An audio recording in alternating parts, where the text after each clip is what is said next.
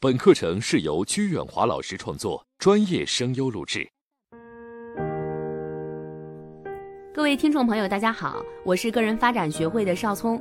今天是我们课程的最后一节，也是五分钟打动人心的最后一节。在今天的课程当中，我们将和大家一起来学习，学会反思，让你靠说话赢得最重要的人。在这期节目当中，主要讲了七问诸君，我们一起来看一看是哪七问。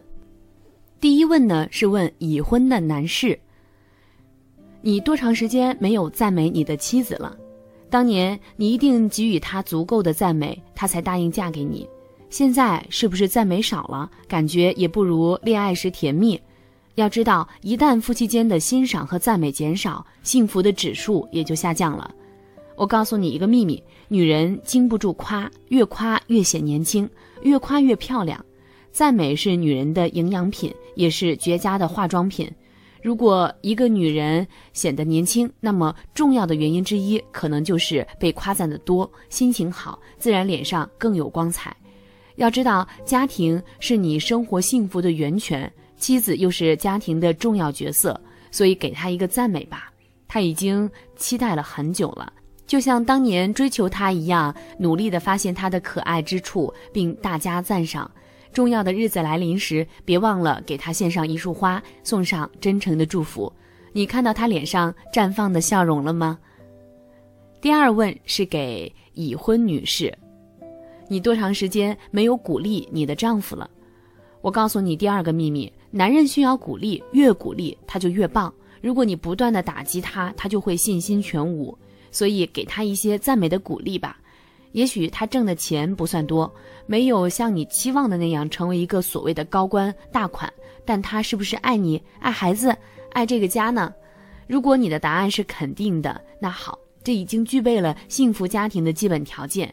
下面你需要做的就是按照你所期望的那样去鼓励他。我知道你是一个有责任感的男人，你也有能力，我没有看错你。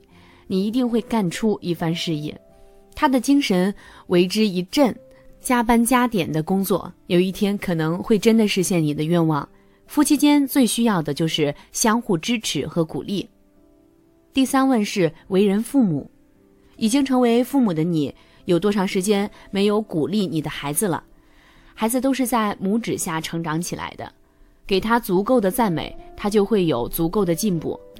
当他刚开始学步的时候，你会说：“宝宝，你走的真好，再走一步。”当他发出“妈”“爸”单音词的时候，你会欣喜若狂。哎呀，宝宝会叫妈妈、爸爸了，再说一遍。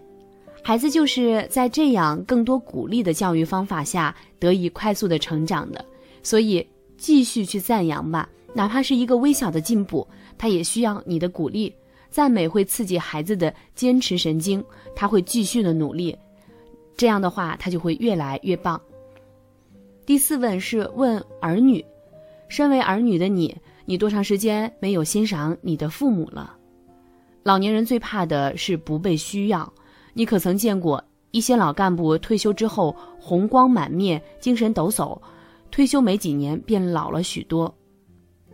那是因为退休前忙于工作。感觉大家都需要他，而退休之后虽然清闲了，但是感觉到自己贬值了，从而导致情绪低落。此时，儿女们的需要会提升老人的价值感，激发老人的热情和活力，所以就要多倾听、多请教，让父母觉得孩子们依然需要他。第五问是问职场人士：你有多长时间没有赞美你的同事了？每天八个小时的工作时间，你都要同他们在一起。如果你把周围的同事看成天使，那么你就在天堂里上班；相反，如果你把周围的同事看成魔鬼，那么你就在地狱里受煎熬。谁不愿意在天堂里上班呢？那就请你观察、发现、赞美同事的优点吧，用欣赏的目光和恰当的赞美，为自己创造一个良好的工作环境。第六问是给那些想升迁的人，你多长时间没有赞美你的领导了？不会赞美领导的人，人际关系没有入门，他可能掌管着你在职场上的升降大权。而且他能够成为你的领导，一定有他的过人之处，这正是你需要提高的地方。所以，尊敬领导、学习领导、赞美领导，不仅能够改善和领导的关系，也能迅速的提高自己的业务水平。最后一问是给每一个你：你多长时间没有赞美他人了呢？这个世界并不缺少美，缺少的是发现美的眼睛。愿你有一双慧眼，发现他人的优点，然后高声的表达出来，赞美你的家人，赞美你的同事，赞美你的领导，赞美你周围所有需要赞美的人。曾经有一位心理学家这样说道：“当有人赞美你的时候，他们是在和你分享你的行为对他们的影响，而不是问你是否同意。”但是我们从小受到的教育呢，就是要谦虚谨慎，戒骄戒躁。因此，面对夸奖和赞美的时候，总是会不自觉地躲闪；还有的时候呢，我们会认为对方不过是客套罢了，不是真的想夸奖自己。那实际上，夸奖不仅是对人的肯定，也是一种礼貌。因此呢，当别人夸奖你的时候，你不用有太多的想法，就是应该报以感谢。当然，有人夸奖你时，要认真地听对方把话说完，然后给予积极的回应。一句最简单的谢谢也好过不分青红皂白的否认和拒绝。接受夸奖能满足对方抒发情感的要求，也会展现出自己的自信。那我们就来看一看如何回应别人的赞美。第一呢，要表现得开心一点。当别人夸奖你的时候呢，除了要表达感激之情，还要表现得开心一点，要让对方有这样的感觉：夸你是一件特别明智的事儿。除了必不可少的微笑，当然呢，还可以用语言表现自己的开心。